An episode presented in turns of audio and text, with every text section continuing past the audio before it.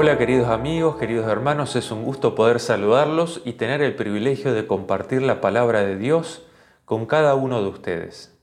El tema de hoy se titula El sello de Dios en el tiempo del fin y es un tema pertinente para este tiempo porque creemos que según la cronología bíblica estamos viviendo en el último tiempo.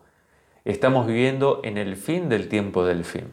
Y hoy quiero traerles un mensaje de parte de Dios que tiene que ver con una preparación necesaria para poder estar en la presencia de Dios cuando Él venga a buscarnos de acuerdo a su voluntad. Hemos hablado muchas veces eh, o hemos escuchado hablar muchas veces del sello de Dios. Si Dios te ha sellado eh, a través del Espíritu Santo, eh, Dios te ha sellado para su reino. La idea de sello, ¿qué entraña la idea de sello? Pero además de esto, vamos a ver en qué consiste este sello de Dios en el tiempo del fin y por qué se transforma en un sello. Vamos a ver también cómo ser sellados. Y esto es lo fundamental, ser sellados para gloria de Dios, para el reino de Dios. Hoy vamos a, a, tratar este tema tan importante porque tiene que ver con la salvación, tiene que ver con el último mensaje de esperanza que Dios va a brindar a este mundo antes de que le ponga fin a los reinos de este mundo y nos lleve a vivir con, Él en su reino. La idea del sellamiento ya aparece en Apocalipsis. Ah, bueno, si uno va al Antiguo Testamento, eh, también entendemos que la idea del sellamiento está. ¿sí?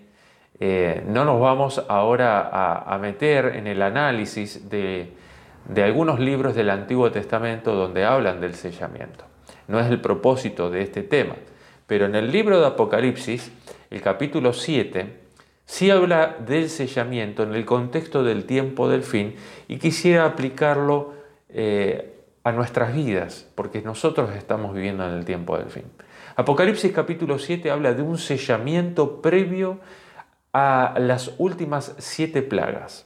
Antes de que Cristo venga por segunda vez, van a caer siete plagas sobre el mundo.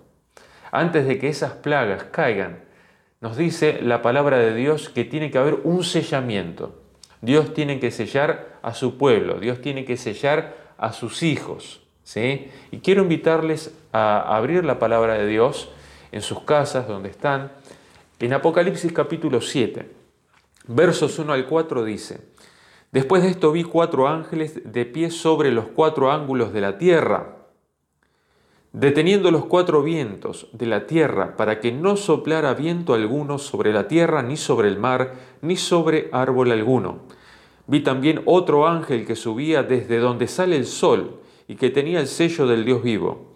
Clamó a gran voz a los cuatro ángeles a quienes se les había dado el poder de hacer daño a la tierra y al mar, diciendo, no hagan daño a la tierra ni al mar, ni a los árboles, hasta que hayamos sellado en sus frentes a los siervos de nuestro Dios. Y oí el número de los sellados, 144 mil sellados de todas las tribus de los hijos de Israel. Bueno, aquí vemos que hay un sellamiento antes de que caigan las plagas, las últimas plagas. El sellamiento se pone sobre los hijos de Dios. ¿Para qué? Para cuidarlos y resguardarlos porque las últimas plagas que van a caer sobre este mundo eh, no van a dañar a los hijos de Dios, van a caer sobre aquellos que tengan la marca de la bestia, que vamos a mencionar algunas cosas relacionadas a esto, pero los que estén sellados por Dios eh, serán protegidos, serán resguardados por Dios. Y aquí tenemos el primer significado del sellamiento. El sellamiento tiene la idea de resguardar y proteger aquello que es propiedad de Dios, aquello que le pertenece a Dios. Eh, ¿En qué consiste entonces el sello de Dios en el tiempo del fin? Lo primero que tenemos que entender es que el sello lo produce el Espíritu Santo. La palabra de Dios nos dice en Efesios, el capítulo 1, Vamos a leer el verso 13. Los invito a buscar por favor en sus Biblias. Efesios capítulo 1. El verso 13 nos dice lo siguiente la palabra de Dios relacionado a quién es el que sella, quién produce el sello. Dice Efesios capítulo 1, el verso 13 nos dice lo siguiente. En él también ustedes, habiendo oído la palabra de verdad, el Evangelio de la salvación, y habiendo creído en él, fueron sellados con el Espíritu Santo de la promesa. La palabra de Dios dice que el sellamiento lo produce el Espíritu Santo. El Espíritu Santo sella eh, a cada persona, es decir, expresa de alguna manera que esa persona pertenece a Dios. ¿Sí? Reserva a esa persona para Dios. Resguarda a esa persona para Dios. ¿Sí? La señala como un hijo de Dios, ¿sí? que está preparado para su reino. Es propiedad de Dios. ¿Cuándo somos sellados por el Espíritu Santo? Cuando creemos al mensaje de la verdad de Dios. Aquí se nos dice el Evangelio, ¿sí? el Evangelio eterno. Creemos en el Evangelio eterno, somos sellados por Dios. Pero en el tiempo del fin, la verdad presente de la cual habla el apóstol eh, tiene una amplitud que abarca no solamente el Evangelio, sino también algunas cuestiones que tienen que ver con los mandamientos de Dios. ¿Sí? Eh, en realidad cuando hablamos de Evangelio estamos hablando de buena noticia, la buena noticia de lo que Jesús hizo por nosotros. Pero en Apocalipsis no solamente se resalta el Evangelio de las buenas noticias, sino que también se resaltan los mandamientos de Dios. Y hoy quisiera hablar acerca de, esto, cómo el sello de Dios eh, es el mensaje, ¿sí? es el mensaje que Dios quiere darnos en el tiempo del fin y la aceptación de ese mensaje eh, produce en nosotros, por la obra del Espíritu Santo, un sellamiento. ¿Sí? Bueno, vamos a, ver un poquito más acerca del sellamiento. Eh, el sellamiento final está relacionado con la respuesta positiva de los hijos de Dios al último mensaje de Dios para este mundo. Este mensaje se encuentra en Apocalipsis capítulo 14, versículos 6 al 12. Quisiera que busquemos en nuestras Biblias Apocalipsis capítulo 14, versículos 6 al 12. Ahí nos dice lo siguiente la palabra de Dios. Es el último mensaje de Dios para este mundo. Dice así, en medio del cielo vi volar a otro ángel que tenía el Evangelio eterno para predicarlo a los habitantes de la tierra, a toda nación, tribu, lengua y pueblo Decía a gran voz, teman a Dios y denle gloria, porque la hora de su juicio ha llegado. Adoren a aquel que hizo el cielo, la tierra, el mar y las fuentes de las aguas. Otro ángel lo siguió diciendo, ha caído, ha caído Babilonia, la gran ciudad, porque ha hecho beber a las naciones del vino del furor de su fornicación. Y un tercer ángel lo siguió diciendo a gran voz, si alguno adora a la bestia, y a su imagen y recibe la marca en su frente o en su mano, él también beberá del vino de la ira de Dios, que ha sido vaciado puro en el cáliz de su ira, y será atormentado con fuego y azufre delante de los santos ángeles y del Cordero. Y el versículo 12 dice, aquí está la, la perseverancia de los santos, los que guardan los mandamientos de Dios y la fe de Jesús. Bueno, este mensaje, como dijimos recién, es un mensaje que tiene que ver con el último mensaje de Dios para, para este mundo. El mensaje previo a la segunda venida de Jesús. Es el mensaje que Dios nos brinda para que nosotros podamos prepararnos para el encuentro con Él. Y este mensaje contiene básicamente tres puntos. El primer punto es aceptar el Evangelio, el Evangelio eterno, ¿sí? el Evangelio de la salvación por gracia a través de la fe en Jesucristo. El segundo punto que encontramos es un llamado a la adoración al Creador. adoren al Creador, dice el mensaje. El tercer punto que encontramos en, en estos mensajes es no recibir la marca de la bestia. ¿sí? No recibas la marca de la bestia. Eh, no vamos a analizar todos los puntos aquí, vamos a mencionar, sí, eh, algunas cuestiones que tienen que ver con ellos, pero nos vamos a centrar más que nada en el llamado de adorar al Creador. Dentro del mensaje del tiempo del fin que Dios tiene para el mundo, hay un llamado a adorar al Creador. Y la pregunta que uno surge, bueno, es eh, cómo se adora al Creador. Y de esto vamos a estar hablando en un instante. Antes de hablar sobre este, esta idea de adorar al Creador, quisiera hacer una distinción entre lo que el Apocalipsis llama el sello de Dios y lo que llama por otro lado la marca de la bestia. Aquí nos dice el texto bíblico que no debemos recibir la marca de la bestia. Eh, es interesante este contraste que hay entre sello y marca. Y, de paso, en el texto griego aparecen dos palabras diferentes para sello y para marca. La palabra griega para, para sello es, es fragizo eh, y tiene que ver con los sellos que en la antigüedad se hacían sobre los documentos, sobre las cartas, ¿sí? Eh, eh, generalmente los propietarios tenían un anillo con un, sello, ¿sí? con, una imagen, un dibujo, con un nombre, que, ese sello lo tenían en la mano, en el anillo. Y a veces usaban esto para firmar, para sellar los documentos importantes, aquellas cosas que eh, eran de, suma, de, de sumo valor. Y de esa manera indicaban que eso realmente era, era de la persona, era de la persona que lo había sellado. Eh, es decir, que el sello en realidad es una extensión de la identidad divina.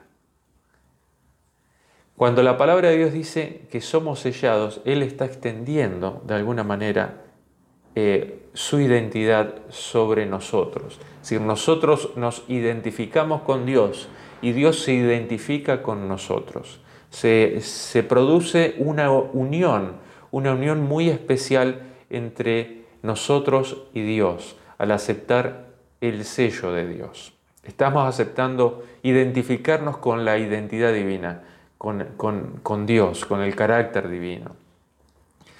Otra de las cuestiones del sello es que eh, significa protección, como dijimos, significa pertenencia, eh, significa relación filial, significa también que el gobierno de Dios está basado en la confianza, está basado en el amor, en la justicia y en la verdad.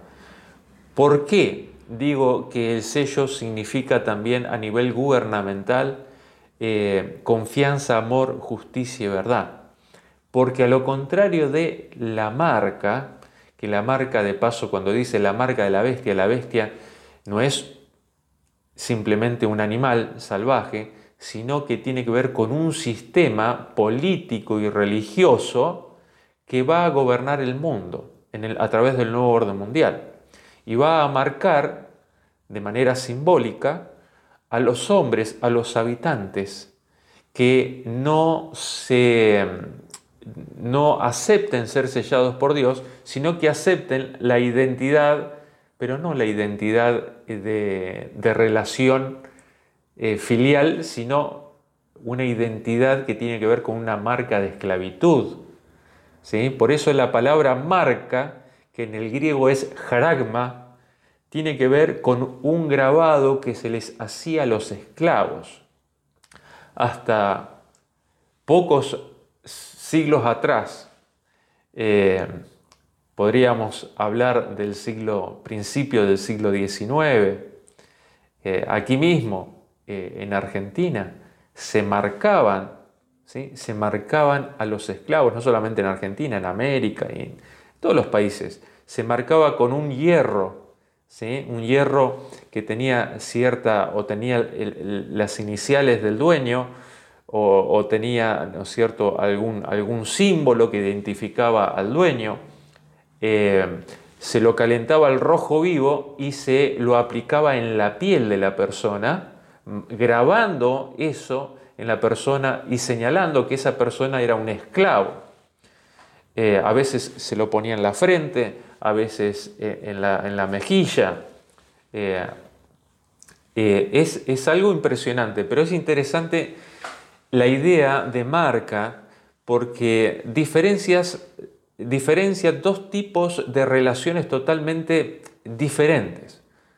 La relación con este poder que está gobernado en definitiva por Satanás eh, tiene que ver con esclavitud, ¿sí? tiene que ver con una relación de intereses, ya no es una relación filial, sino una relación de intereses. Eh, tiene que ver con eh, una, relación de, poder y de sometimiento. tiene que ver con un sistema comercial, ¿sí? un sistema capitalista, comercial. Eh, tiene que ver con ambición, tiene que ver con poder, tiene que ver con un gobierno materialista y egoísta. tiene que ver con un gobierno que ha dejado de lado, que ha dejado de lado a Dios, ha dejado la ley de Dios. ¿sí? Y cuando uno deja los principios de, la ley de Dios, cuando deja a Dios de lado, eh, no hay otra que eh, este tipo de, relación. El llamado de Apocalipsis, entonces, entendemos que es la adoración al Creador y por otro lado vemos que este sistema llamado bestia en el Apocalipsis, sistema religioso, político, eh, trata de llamar la adoración a sí mismo, a su sistema, a su ideología, a sus creencias. Y es aquí donde nosotros vamos a tener que decidir si vamos a aceptar y obedecer lo que Dios nos dice en su palabra o vamos a aceptar las tradiciones de los hombres expresadas en algunos sistemas populares religiosos que han influenciado en todo el mundo, influencian hoy en día en todo el mundo, e influencian en la política mundial. ¿Sí? Nosotros sabemos muy bien los poderes religiosos o el poder religioso que impera hoy en día en el mundo que influencia en las grandes naciones. ¿sí? Eh, ahora, cuando nosotros nos concentramos en este llamado de adoración al Creador, nosotros entendemos que eh, hay un conflicto muy grande.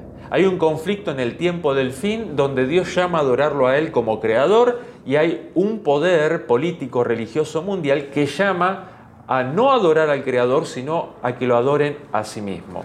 Y cuando uno lee el llamado a adorar al Creador, y, vemos que dice ahí Apocalipsis capítulo 14, vamos a leerlo de vuelta, el versículo 7, dice, adoren a aquel que hizo el cielo, la tierra, el mar y las fuentes de las aguas.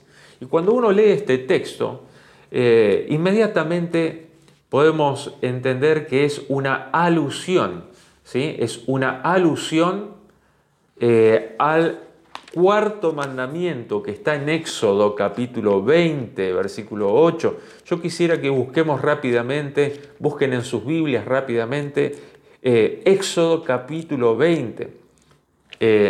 Y vamos a leer ahí cómo en este cuarto mandamiento de los diez mandamientos, Dios establece, Dios establece allí prácticamente eh, una, una, misma, una, misma, frase. ¿sí? Eh, nos dice, vamos a leer el verso 11. Dice, eh, viene hablando a partir del versículo 8, ¿no? acuérdate del sábado para santificarlo, y en, el, verso 11 dice, porque en seis días hizo Jehová los cielos, la tierra, el mar y las cosas que en ellos hay. ¿Sí? Es decir, la tierra, el mar, ¿sí? Eh, nos dice aquí de las, de las cosas que en ellos hay. Es decir, cuando leemos en Apocalipsis 14, 7, adoren aquel que hizo la tierra, el cielo, el mar, está haciendo una alusión directa al cuarto mandamiento. El cuarto mandamiento es el día sábado, el reposo del séptimo día, el día de adoración al Creador. ¿Cuándo adoramos al Creador? En el día que Él estableció. ¿Cuál es el día que Dios estableció para adorarlo como Creador? El séptimo día. ¿Cuál es el día que nos recuerda que Él es nuestro Padre que nos creó y que creó todas las cosas hermosas de este mundo para nuestra felicidad? El séptimo día, el sábado. El sábado es el séptimo día.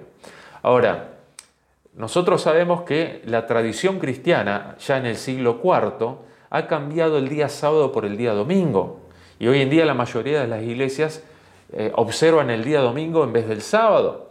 Pero si nosotros entendemos que ese cambio fue producido políticamente por un poder religioso y político, ¿sí? en el siglo IV, vamos a entender que eh, es parte, ese cambio es parte de lo que involucra a eh, esta bestia o Babilonia, que tiene que ver con un sistema religioso y político que trata de imponer tradiciones por sobre la ley de Dios. Entonces, eh, nosotros ahora vemos que Dios nos está llamando a un retornar a la palabra de Dios, a adorar al Creador, guardando su día de reposo, como lo hacía Jesús, no como lo hacían los fariseos, sino como lo hacía Jesús. Eh, el día de reposo es un día de alegría, un día de gozo, un día para adorar a Dios, un día para fortalecer nuestra fe, es un día para relacionarnos con nuestros hermanos, es un día para hacer bien al prójimo, ¿sí? para ayudar al prójimo, para servir al prójimo, como lo hacía Jesús. Es un día de comunión especial donde recordamos que Dios es nuestro Padre, nuestro Creador, nuestro Redentor eh, y que eh, le pertenecemos y que Él también eh, es, nuestro, es nuestro Padre. ¿sí? cuando nosotros avanzamos en el análisis de, la profecía bíblica y entramos a, lo que es la, idea, esta idea del sábado como señal de Dios, em, vemos que el sábado fue dado en la misma creación. Génesis capítulo 2, el verso 3 dice que Dios bendijo y santificó el sábado. Dios bendijo y santificó el sábado aún antes que existiera eh, el pueblo judío, porque algunas personas dicen, no, el sábado es solamente para el pueblo judío, o el sábado es solamente para los sabatistas. No, el sábado fue creado para la humanidad. Marcos capítulo 2, el versículo 27, Jesús dice que el sábado fue hecho por causa del hombre, para beneficio de la humanidad, para hacernos recordar que Dios es nuestro creador. Y hoy en día, donde el mundo está de alguna manera olvidándose de Dios, la teoría del evolucionismo que desplaza la creación de Dios, tratando de poner millones y millones y millones de años aquello que la razón humana no puede dar explicación, eh, nosotros entendemos claramente que Dios es eh, nuestro creador. Y Dios estableció el sábado justamente para no olvidarnos que tenemos un Padre amoroso que nos ama y que quiere tener una relación personal con nosotros. Y hoy teníamos este sistema, ese sistema evolucionista, eh, que se ha metido también en las grandes religiones del mundo. ¿Sí? Grandes religiones del mundo. Hemos escuchado hablar a un líder religioso eh, que, ha dicho, ¿verdad?, eh, que la evolución no va en contra de la Biblia. Y este religioso, ¿verdad? Eh, ha, expresado esto, una religión mundial. No la menciono simplemente por ahí por respeto a, algunas personas que están, que están escuchando esto y por ahí son de esa religión y no, quiero, no es mi intención herir susceptibilidades, pero un líder mundial reconocido a nivel mundial, de una religión mundial poderosa, este, ha dicho, bueno, eh, el evolucionismo no va en contra de la palabra de Dios. Y si, no va en contra, se destruye todo. Bueno, esa religión mundial forma parte de Babilonia y forma parte de, lo que va a ser el nuevo orden mundial.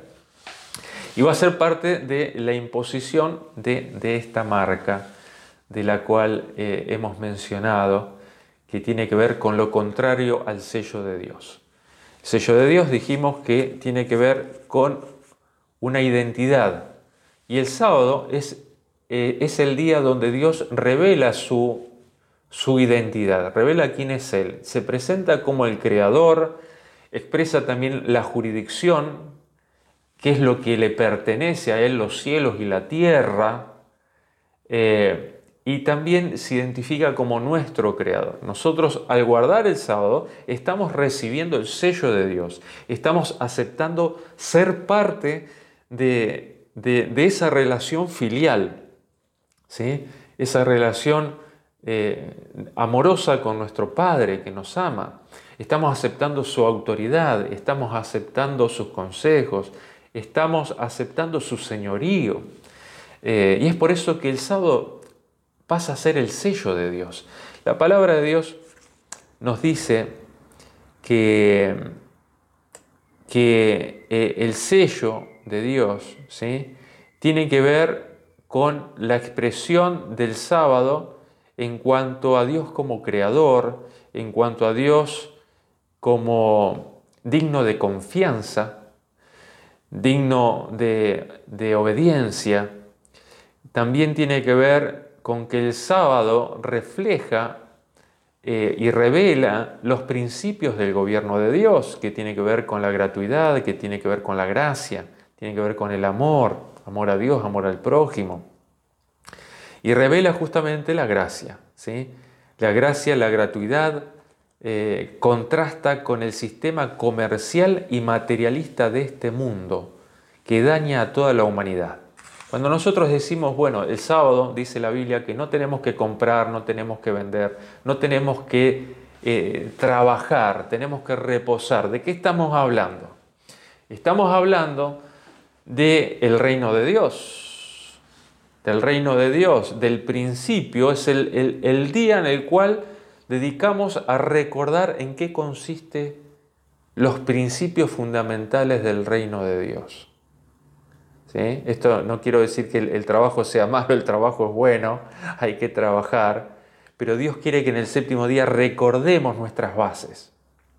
¿Cuáles son nuestras bases? Nuestras bases es que pertenecemos a Dios. Nuestras bases es que el sábado refleja los principios o establece, reafirma los principios del gobierno de Dios, que tiene que ver con la gratuidad. ¿Sí? En el cielo no existe un sistema comercial donde yo ando con billetes y pago y compro, si no tengo no, no me dan. No, está la gratuidad. Dios da de gracia, recibimos de gracia y damos de gracia. Es la gracia la base de la relación en el reino de Dios. Muy contrario a lo de este mundo. Este mundo es el sistema capitalista, el sistema comercial, el sistema monetario, donde si vos no tenés dinero nadie te da nada, donde tenés que pagar para que te den, ¿sí? Donde se compra y se vende. Ese sistema comercial es contrario al reino de Dios, por eso Dios dice en el sábado, recuerden que no se debe hacer esto, porque quiero que recuerden en qué consiste mi reino. Em, la gracia de Dios es la expresión justamente, eh, o está expresado en el día de reposo. Eh, y es algo muy importante porque la gracia de Dios dignifica y valoriza al ser humano. En cambio, la meritocracia lo cosifica y desvaloriza.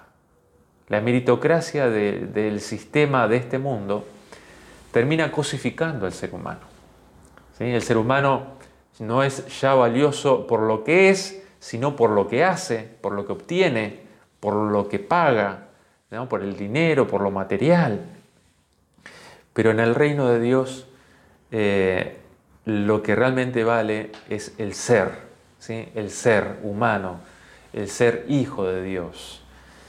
Eh, nosotros vemos que en la palabra de Dios se utiliza el sábado como señal, como una señal eterna, una señal del pacto eterno de Dios. Vamos a leer rápidamente Éxodo capítulo 31. ¿sí? Éxodo capítulo 31, les pido que busquen en sus Biblias. Eh, Éxodo capítulo 31, ahí nos dice lo siguiente en el verso 13, 16 y 17. ¿sí? Versos 13, 16 y 17 dice el verso 13. Tú hablarás a los hijos de Israel y les dirás, en verdad ustedes guardarán mis sábados porque es una señal entre mí y ustedes por todas sus generaciones, para que sepan que yo soy Jehová que los santifico. Yo soy Jehová que los aparto, que los santifico. Y esto es el sello. El sello es em, apartar para Dios, santificar. El sello es decir, esto me pertenece. Cuando somos sellados por el Espíritu Santo, Dios está diciendo, vos me perteneces. Y aquí, cuando dice que el sábado es señal de que pertenecemos a Dios, Él está diciendo que el sábado es el sello de Dios mediante el cual Él nos señala que somos de Él, nos recuerda que somos de Él, y nosotros al guardar el día sábado como día de reposo, estamos aceptando ser de Dios. Eh, y por lo tanto guardar los principios del reino de Dios. Nos dice el verso 16 y 17, guardarán pues el sábado los hijos de Israel, celebrándolo a lo largo de sus generaciones como un pacto eterno. ¿Sí? Un pacto eterno. El sábado es la señal del pacto eterno. Dice el verso 17, para siempre será una señal entre mí y los hijos de Israel. Cuando hablamos de los hijos de Israel, hablamos de todos los hijos sinceros de Dios. Israel es un símbolo de, los hijos de Dios. Dice, porque en seis días hizo Jehová los cielos y la tierra y en el séptimo día cesó y descansó. Cesó y descansó. Em, les dejo para que ustedes lean Ezequiel capítulo 2, 20, eh, versículos 12 y 20. Ezequiel capítulo 20, versículos 12 y 20. No lo vamos a leer ahora pero se los dejo para que ustedes puedan leerlo también. Ahí también eh, la palabra de Dios nos, dice algo, algo muy semejante a lo que nosotros recién hemos mencionado, de que el sábado es la señal de Dios para, este tiempo. Bueno, si uno pudiera, a modo de, síntesis y de conclusión, ¿sí? resumen, conclusión, eh, y, pudiéramos eh, condensar, ¿sí? condensar, comprimir eh, las, las, ideas principales, ¿sí? las ideas principales, podríamos decir que Dios eh, nos está llamando en este tiempo del fin a la adoración verdadera. Dicen, adoren al Creador. Eh, hemos hablado del sello de Dios. El sello de Dios dijimos que, en primera instancia, el sello de Dios lo produce el Espíritu Santo. El sello de Dios se produce cuando uno responde con fe a lo que Dios nos ha revelado, el Evangelio eterno. Pero en el contexto del tiempo del fin, el triple mensaje no es solamente el, Evangelio eterno, no es solo el Evangelio de la gracia de Dios, sino que hay un llamado a la adoración al Creador. Y entonces ese llamado a la adoración del Creador, entendimos que tiene que ver con eh, eh, guardar el sábado, Restaurar la verdad del día de reposo. El verdadero día de reposo es el sábado, no es el domingo. Y Dios quiere que nosotros volvamos a la adoración verdadera. El día domingo era el día religioso de los paganos, como dijimos del siglo IV, el día del dios Sol. Hoy es un símbolo también del poder del enemigo, de la autoridad del enemigo. Por eso el día domingo tiene que ver con la marca de este sistema político religioso que pretende ponerse en lugar de Dios y establecer leyes contrarias a las de Dios, creyendo que tiene la autoridad de Dios para hacerlo. Entonces, el llamado de adoración a Dios eh, de Apocalipsis capítulo 14, versículos 6 al 12, es un llamado del último mensaje de misericordia al mundo. Aceptar, para que seamos sellados tenemos que aceptar el Evangelio eterno y tenemos que adorar al Creador. ¿En qué día adoramos al Creador? En el día sábado. Vimos que el sábado es la señal del pacto eterno de Dios para con su pueblo. Vimos que el día sábado revela los principios de la gratuidad, de la gracia, los principios del reino de Dios, nos recuerda de dónde venimos, quiénes somos y cómo deben ser las relaciones eh, nuestras con Dios y nuestras entre nosotros, basadas en el principio del amor y de la gracia, contrario a los principios del gobierno de, los gobiernos de este mundo, gobiernos eh, comerciales capitalistas de este mundo.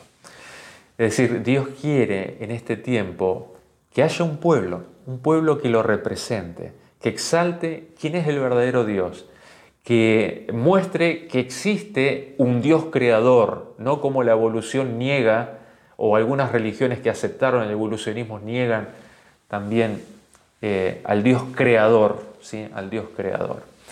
Eh, Dios nos está llamando a restaurar esta verdad, a ser parte de su pueblo que guarda los mandamientos de Dios y la fe de Jesús.